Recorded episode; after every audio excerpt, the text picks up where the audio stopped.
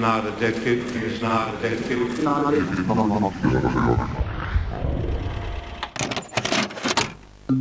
В апреле 1994 года в Конгрессе США проходили общественные слушания по очередному закону, связанному с табаком.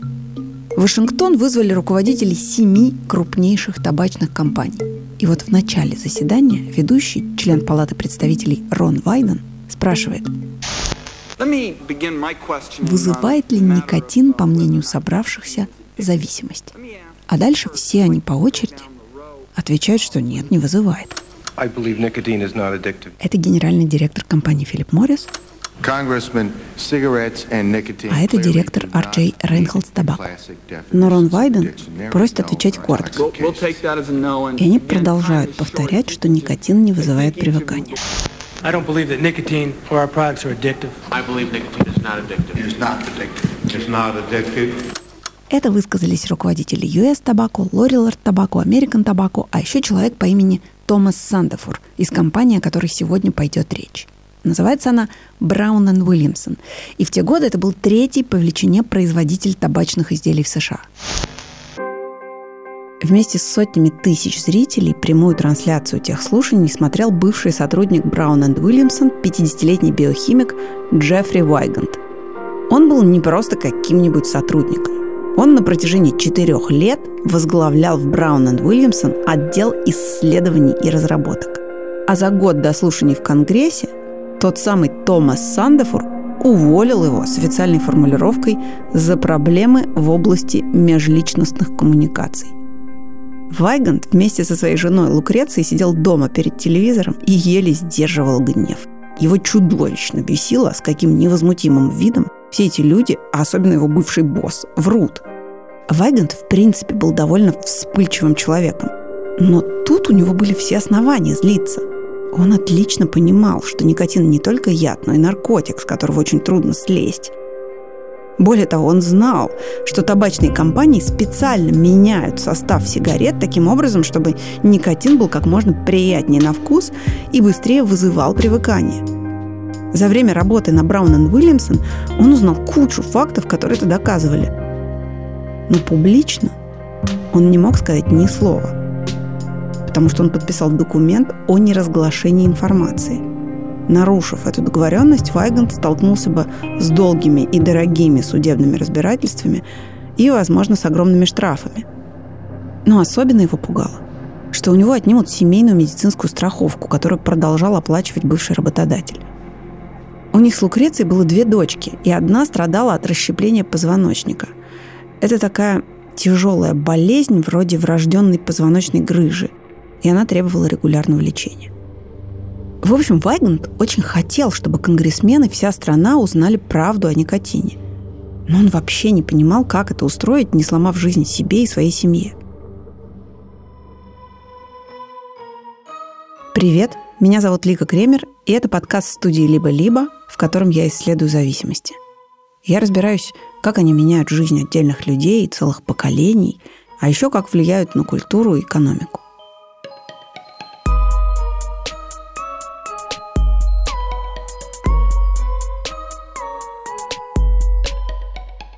Этот выпуск о том, как производители табака много лет скрывали вред курения, а еще о человеке, который решился выступить против многомиллиардной табачной индустрии и о цене, которую он за это заплатил.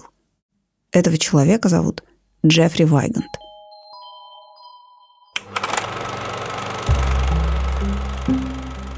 Вообще-то в юности Джеффри мечтал помогать людям и стать врачом – он родился в строгой католической семье и был старшим из пятерых детей.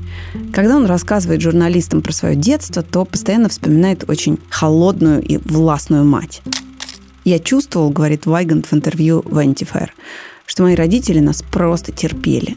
У меня было постоянное ощущение, как много для нас делается и как много мы за это должны. На это давление Джеффри отвечал всевозможными бунтами, Например, в какой-то момент он на зло маме с папой бросил институт, где изучал химию и медицину, и поступил на службу в военно-воздушные силы. Родители были в ужасе. Но Джеффри настоял на своем.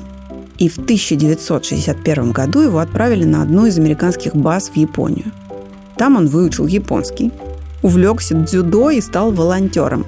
Он в местной школе учил детей английскому. Потом Джеффри вернулся в США и все-таки доучился на магистра биохимии, а дальше началась карьера в крупных фармкорпорациях. Он довольно быстро дорос до директора по корпоративному развитию в компании Pfizer, потом стал директором по маркетингу в Johnson Johnson, а потом главой маркетингового отдела в японском филиале химического гиганта Union Carbide. И это только часть его очень солидного послужного списка – при этом с годами юношеское бунтарство Вайганда никуда не девалось. Более того, к нему добавились перфекционизм, упрямство и патологическая страсть говорить людям правду в лицо. И, возможно, именно поэтому Джеффри так много раз менял работу. Как бы то ни было, в 1989 году Вайганду поступило очень соблазнительное предложение зарплата в 300 тысяч долларов в год. Это больше, чем он когда-либо в жизни получал. А кроме этого, служебный автомобиль, дом и полная медицинская страховка на всю семью. Но самое главное, очень амбициозная и благородная задача.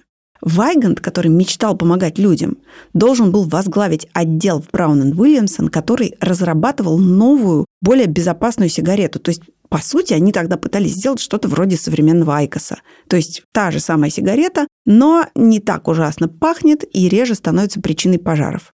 И ее можно рекламировать как более безопасную. К этому моменту что-то похожее на рынок уже выпустили конкуренты из Reynolds Tobacco, так что Браун и Уильямсон надо было догонять. Вайгант колебался. С одной стороны, он понимал, что после табачной компании его вряд ли когда-нибудь наймут обратно в фарму. С другой, его жена была беременна второй дочерью, и она ужасно обрадовалась, когда узнала о потенциальной огромной зарплате. В итоге деньги и цель, которая казалась Джеффри благородной, перевесили. В 1989 году он принял предложение Браун и Уильямсон и поселился в Луисвилле в штате Кентукки.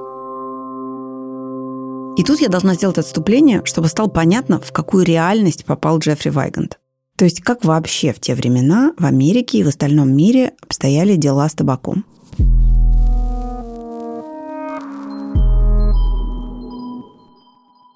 С тех пор, как Кристофор Колумб привез в Европу этот довольно невзрачный вонючий кустарник, прошло почти 400 лет.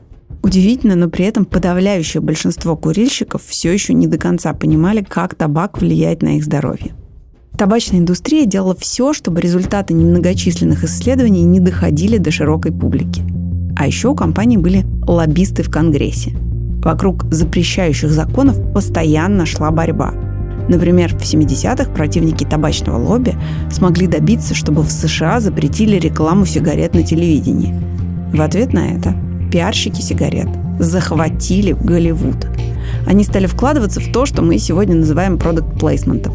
С подачи табачников на киностудиях даже стали печатать памятки по курению для актеров и режиссеров. В одной из них, например, был вот такой совет. Чтобы сыграть тревогу, быстро возьмите сигарету, зажгите ее и делайте короткие затяжки, шагая взад-вперед. Дальше потушите наполовину докуренную сигарету и достаньте новую. 1991 году на экраны вышел фильм «Харли Дэвидсон и ковбой Мальборо». Это абсолютно проходная картина, боевик с кучей штампов. Но важно тут другое. Одним из главных героев там был, как ясно из названия, ковбой, известный всему миру по рекламе сигарет. Этот образ по заказу фирмы Philip Morris рекламщики придумали еще в середине 50-х. Мужественный парень в классной шляпе и на красивом коне нужен был, чтобы рекламировать Мальборо мужчинам. Потому что до этого считалось, что сигареты с фильтром курят только девушки. В итоге ковбой Мальборо стал настолько популярным, что превратился в имя нарицательное, стал героем фольклора, анекдотов и даже дорвался до больших экранов. Думал, ты бросил курить. Я говорю, дай огонька. Он решил у меня мою девочку забрать, а я у него заберу В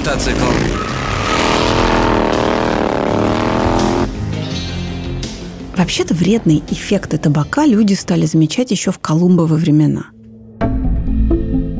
В XVI веке врачи описывали, что табачный дым вызывает слезы, кашель, боли в горле, изжогу и гниение зубов. А кто-то даже докуривался до мигрени и рвоты. Сегодня мы бы назвали это никотиновым отравлением церковь и правители довольно быстро стали пытаться все запретить. Например, в Швейцарии в 1661 году курение табака по тяжести приравнивали к убийству и блуду. А в России до правления Петра I курильщиков секли розгами и вырывали им ноздри. И несмотря на все эти меры, люди, разумеется, продолжали курить. Некоторые даже находили у табака какие-то полезные свойства. Например, в XIX веке считалось, что курильщики реже болеют чехоткой, то есть туберкулезом. А в армии верили, что курение помогает солдатам сосредоточиться и избавиться от стресса. Кстати, считается, что сигареты придумали именно на войне – Историк Игорь Богданов в своей книге «Дым Отечества» пишет, что это случилось в 30-е годы 19 века во время Турецко-Египетской войны, а в статье в Nature утверждается, что чуть позже, в 50-е годы, во время Крымской войны между Россией и Османской империей. Суть в том, что именно солдаты придумали заворачивать дефицитные листья табака в кусочки газеты или в бумагу из-под гильз. Это было намного удобнее, чем трубка, и намного дешевле, чем сигара – а в 1883 году американский изобретатель Джеймс Альберт Бонсак создал машину для скручивания сигарет, и после этого производство стало по-настоящему массовым. Lucky Strike, Rotmans, Pell – все это бренды первых фабричных сигарет конца XIX века. Именно благодаря им число курильщиков в мире стало резко расти – и только в 1950 году в британском медицинском журнале появилась статья о раке легких у курильщиков. Это была медицинская сенсация. Парадоксально, но как раз на 50-е, когда связь табака и рака стала совершенно доказанной и очевидной, приходится исторический пик числа курильщиков. Причин тут несколько. Во-первых, послевоенный рост экономики, а во-вторых, и я уже это упоминала, за пределами медицинской среды о вреде сигарет почти никто не говорил. В 1965 году американским врачам удалось добиться, чтобы на пачках сигарет печатали предупреждение о вреде табака. Это был их первый крупный успех. И дальше зловещие буквы с каждым годом становились все крупнее и крупнее, пока не превратились в картинки с эмфиземой и мертворождением, которые мы видим сегодня – к началу 90-х курение в самолете запретили большинство мировых авиалиний. Но я, например, еще помню, как летела в салоне большого самолета, где последние ряды были предназначены для тех, кто курит, и они дымили на весь самолет. А в некоторых старых моделях самолетов до сих пор в ручках кресел остались такие маленькие выемки. Это бывшие пепельницы. Но скоро все изменилось.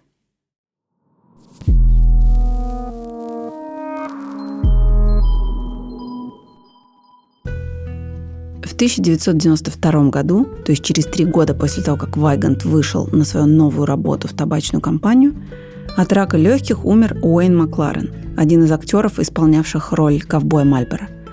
В 95-м умер еще один бывший ковбой Мальбора, актер Дэвид Маклин. Всего от рака легких умерло четыре актера-ковбоя. При этом в 90-х о таких вещах предпочитали не говорить.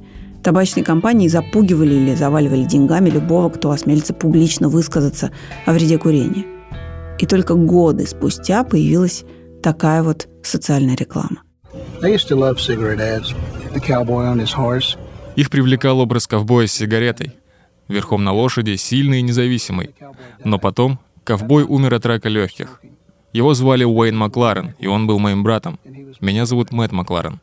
Табачная индустрия использовала образ моего брата для создания иллюзии того, что курение делает тебя независимым. Не верьте этому. Когда из тела торчит тысяча трубок, о какой независимости может идти речь? Противостояние между табачными компаниями и противниками курения нарастало. Вот в таком мире предстояло работать Джеффри Вайганду. И давайте уже наконец вернемся к нему.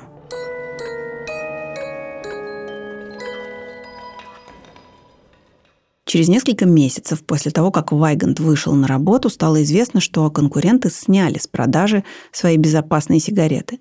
Потребителям не понравился вкус, он был слишком едкий и синтетический. Браун и Уильямсон свернули проект Вайганта, но самого его не уволили. И он решил продолжить исследовать компоненты сигарет, чтобы, возможно, все-таки найти какой-то новый способ сделать сигареты менее опасными. Ну или найти способ продавать людям побольше сигарет. Вайгант модернизировал допотопную лабораторию Браун и Уильямсон, купил новые компьютеры, а еще нанял в штат физика и токсиколога – Параллельно он изучал отчеты о прошлых экспериментах. Больше всего Вайганда удивляли и злили эфемизмы в духе «повышенная биологическая активность» вместо слова «рак». А еще коллеги, которые давно работали в компании, все время обсуждали какие-то Ариэль и Хиппа. Только со временем Вайгант понял, что так они называют засекреченные исследования, доказывающие вред сигарет – к слову, с коллегами у Вайганда не складывалось. Он, в принципе, был, как я уже говорил, довольно резким и вспыльчивым человеком. Постепенно Джеффри понял, что руководство компании, как и все остальные в индустрии, прекрасно знают, что никотин вызывает зависимость. Более того, оказывается, производители специально добавляли в сигареты вредные вещества типа аммиака и селитры – Какие-то из них улучшали вкус и запах дыма, а какие-то, как говорилось в документах, усиливали никотиновый удар. То есть делали так, что никотин быстрее проникал в ткани организма и вызывал более яркий эффект и быстрое привыкание. Но когда Вайгант отчитывался руководству о своих догадках и находках, его слова пропускали мимо ушей – в какой-то момент начальник просто напрямую запретил ему даже заикаться о создании более безопасных сигарет. Тогда Вайгант написал в своем дневнике. «Я осознал, что мы всего лишь торговцы смертью и не планируем прилагать никаких усилий, хотя вообще-то это возможно, чтобы снизить риски, связанные с зависимостью. Непонятно, искренне он это писал или он просто обиделся. Или вот еще одна запись. Часть из того, что я видел, слышал и чему был свидетелем, это просто преступление. Последней каплей, как говорит Вайгант, стал для него кумарин. Это ароматизатор, который придавал табачным продуктам приятный сладковатый вкус. А еще, как было ясно из исследований, он вызывал у подопытных мышей опухоли печени. Официально шефы Браун и Уильямсон говорили, что планируют перестать добавлять кумарин в сигареты. Но документы компании свидетельствовали, что как минимум до 1992 года они продолжали это делать. То есть все прекрасно понимали, что продают канцероген, но скрывали эту информацию от покупателей, прессы и Конгресса. Когда Вайгант решил обсудить кумарин со своим начальником Сандефором, тот попросил его не вмешиваться ни в свое дело. Это была очередная громкая ссора. В итоге в мае 1993 года Джеффри Вайганда уволили с сохранением страховки, выходным пособием и строгим договором о неразглашении. Его семье пришлось быстро съехать из дома в Луисвилле и ужаться в расходах. И чуть ли не сильнее, чем сам Джеффри, горевала его жена Лукреция.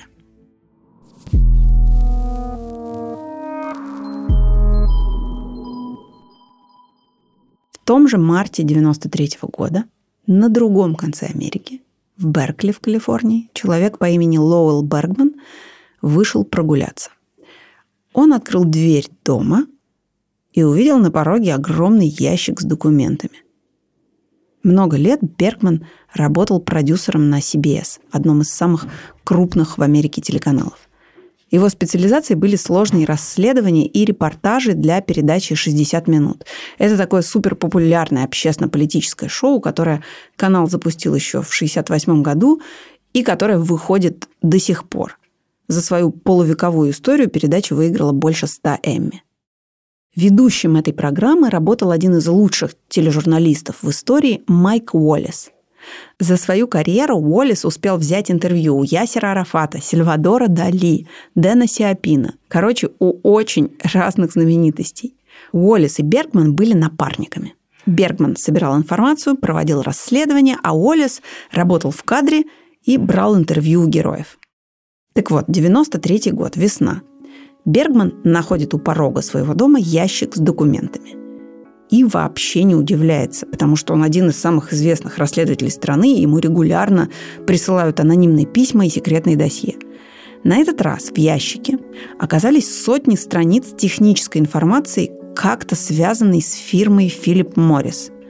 Там говорилось что-то о пожароопасности сигарет, но Бергман не совсем понимал, о чем речь. Ему нужен был какой-то эксперт из табачной индустрии, чтобы разобраться в этой кипе технических бумаг и понять, можно ли из этого сделать сюжет для 60 минут. Через пару рукопожатий Бергман добрался до Джеффри Вайганда. Сегодня очевидно, что это знакомство перевернуло и жизнь, и карьеру обоих. Но в тот момент ни один из них не подозревал, чем все обернется. Вайган сидел без работы, и ему нужны были деньги. Так что, немного поразмыслив, он согласился стать экспертом CBS. Конечно, за гонорар. Кроме того, Филипп Моррис были конкурентами Браун и Уильямсон. Поэтому про них Вайгант мог бесстрашно говорить все, что угодно. По крайней мере, ему так казалось. Но однажды в его доме раздался звонок.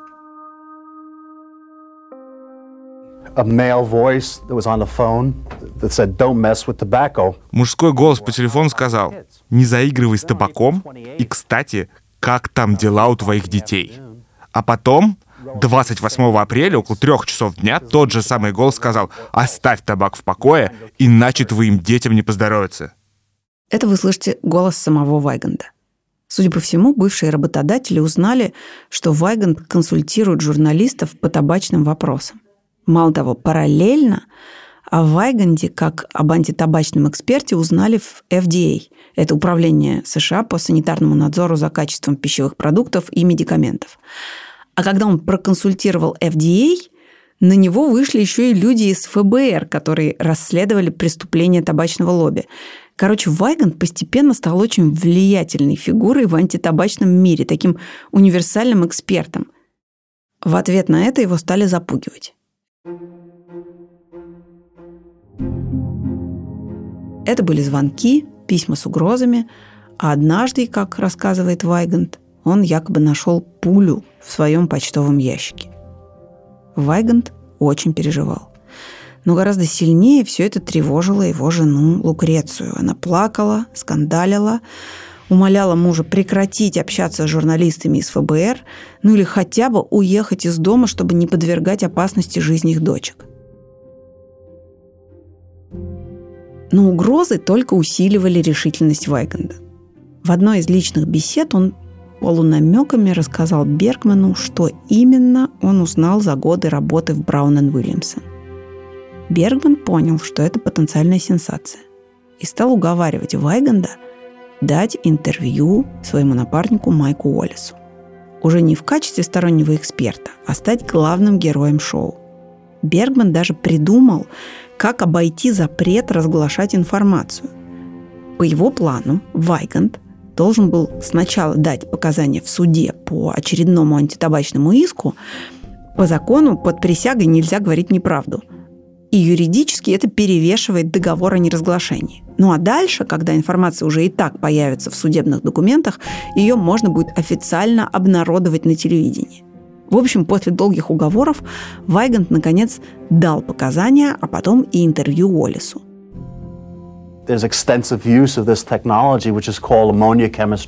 Они широко используют химию аммиака. Аммиак позволяет никотину быстрее абсорбироваться в легких и таким образом сильнее влиять на мозг и нервную систему. В общем, это бизнес по доставке никотина. Это то, для чего нужны сигареты. Однозначно, это устройство для доставки никотина. Устройство для доставки никотина. Вставляешь ее в рот, зажигаешь и получаешь свою дозу. Так точно. После этого разговора Лукреция забрала дочек и навсегда ушла от Джеффри. И это при том, что интервью еще даже не успели показать по телевизору. С этим тоже были проблемы. Дело в том, что по закону каналу CBS тоже грозили иски и штрафы. Схема, которую придумал Бергман, называется деликтное вмешательство, когда третья сторона врывается в отношения первых двух и вынуждает кого-то из них нарушить договоренность. И эта третья сторона тоже несет за это юридическую ответственность. И тут всплыло новое важное обстоятельство.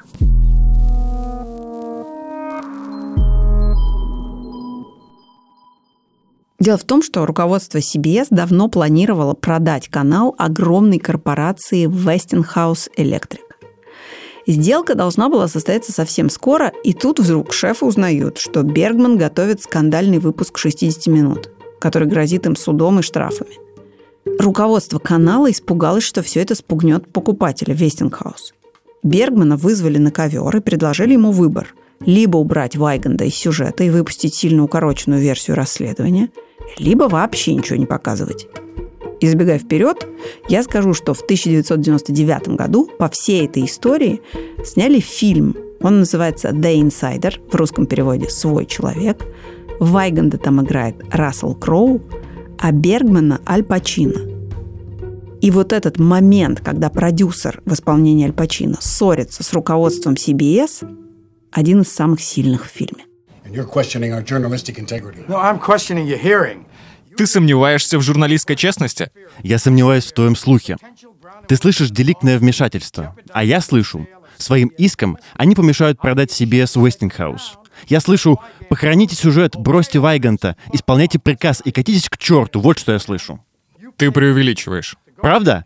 Ты платишь мне за то, что я нахожу людей вроде Вайганта. Я сделал это. Убедил его довериться нам, выступить на ТВ. Он сел, выступил. Он нарушил свой сраный договор о неразглашении. Он ключевой свидетель в самом дорогом и крупном в истории США иске о корпоративном преступлении против здоровья нации. И Джеффри Вайгант, который рискует всем, пришел ли он на ТВ, чтобы сказать правду? Пришел. Это достойно новости? Да. Покажем ли мы это? Нет. Потому что он лжет? Нет, потому что он говорит правду. Вот почему мы не показываем сюжет. И чем больше он говорит, тем хуже. Ты фанатик, анархист, ты это знаешь? А теперь просто представьте себя на месте Джеффри Вайганда. Вас уволили с высокооплачиваемой работы. Ваш проект растоптали, вам и вашей семье угрожают. Жена забрала дочку и ушла. Вы долго решались рассказать миру правду, и в итоге сделали это, рискуя собой и близкими – но тут выясняется, что все было зря, аудитория не увидит вашего интервью. И в этот момент, когда кажется, что хуже уже быть не может, в СМИ еще и всплывает разоблачительная информация о вашем прошлом.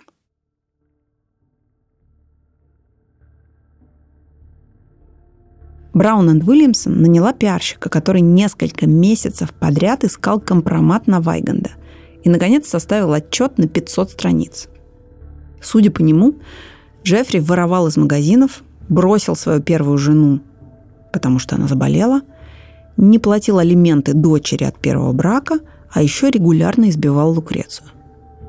Все это стало появляться в Washington-Post, Wall Street Journal и многих-многих других изданиях. И там были правдивые эпизоды. Например, пьяная ссора с Лукрецией. Или бутылка спиртного, за которую Джеффри забыл заплатить в супермаркете но большая часть информации была откровенной ложью. И в итоге CBS наняли свою команду адвокатов, которые пошли искать опровержение каждому факту из 500-страничного компрометирующего досье. А еще руководство наконец-то разрешило Бергману выпустить интервью.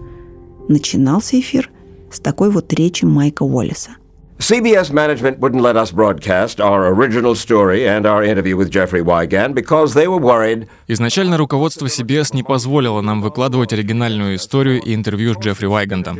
Они переживали за возможность многомиллионных потерь, которые мы могли бы понести в случае деликтного вмешательства.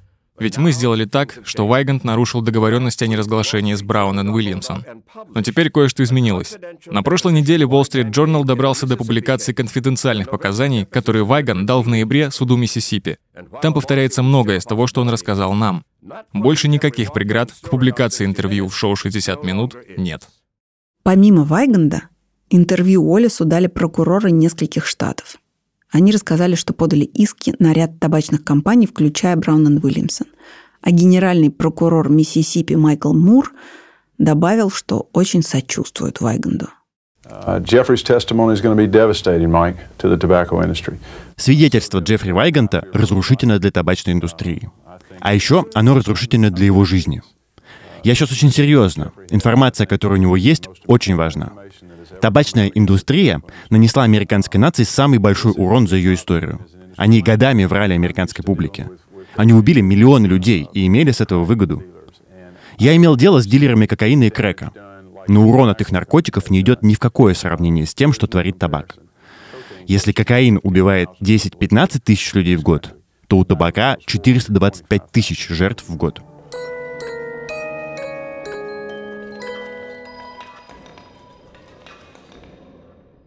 Итак, чем же закончилась эта история?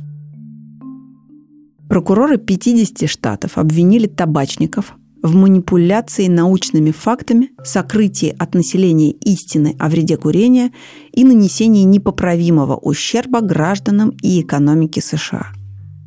Всего табачные фирмы выплатили государству немыслимые 250 миллиардов долларов. Весь мир продолжил вводить антитабачные ограничения, и курить теперь нельзя не только в рекламе и в самолетах, но и в ресторанах, кафе и даже просто в публичных местах. Ну а Джеффри Вайгант начал новую жизнь. В 53 года он устроился преподавателем химии и японского языка в одной из средних школ Кентукки. Его зарплата там была ровно в 10 раз меньше, чем в Браун энд Уильямсон – 30 тысяч долларов в год. Он в третий раз женился, а еще продолжил время от времени выступать как эксперт и свидетель обвинения в новых антитабачных делах. В том самом интервью Майк Уоллес спрашивает Джеффри. You wish you hadn't come forward? You wish you hadn't blown the whistle? Вы жалеете о том, что пошли на разоблачение? Иногда да. Но в основном я думаю, что должен был это сделать. Если бы вы спросили меня, сделал ли бы я это снова, считаю ли я, что оно того стоило, я бы сказал да. Оно того стоило. В конце концов, люди увидят правду. I think in the end, people will see the truth.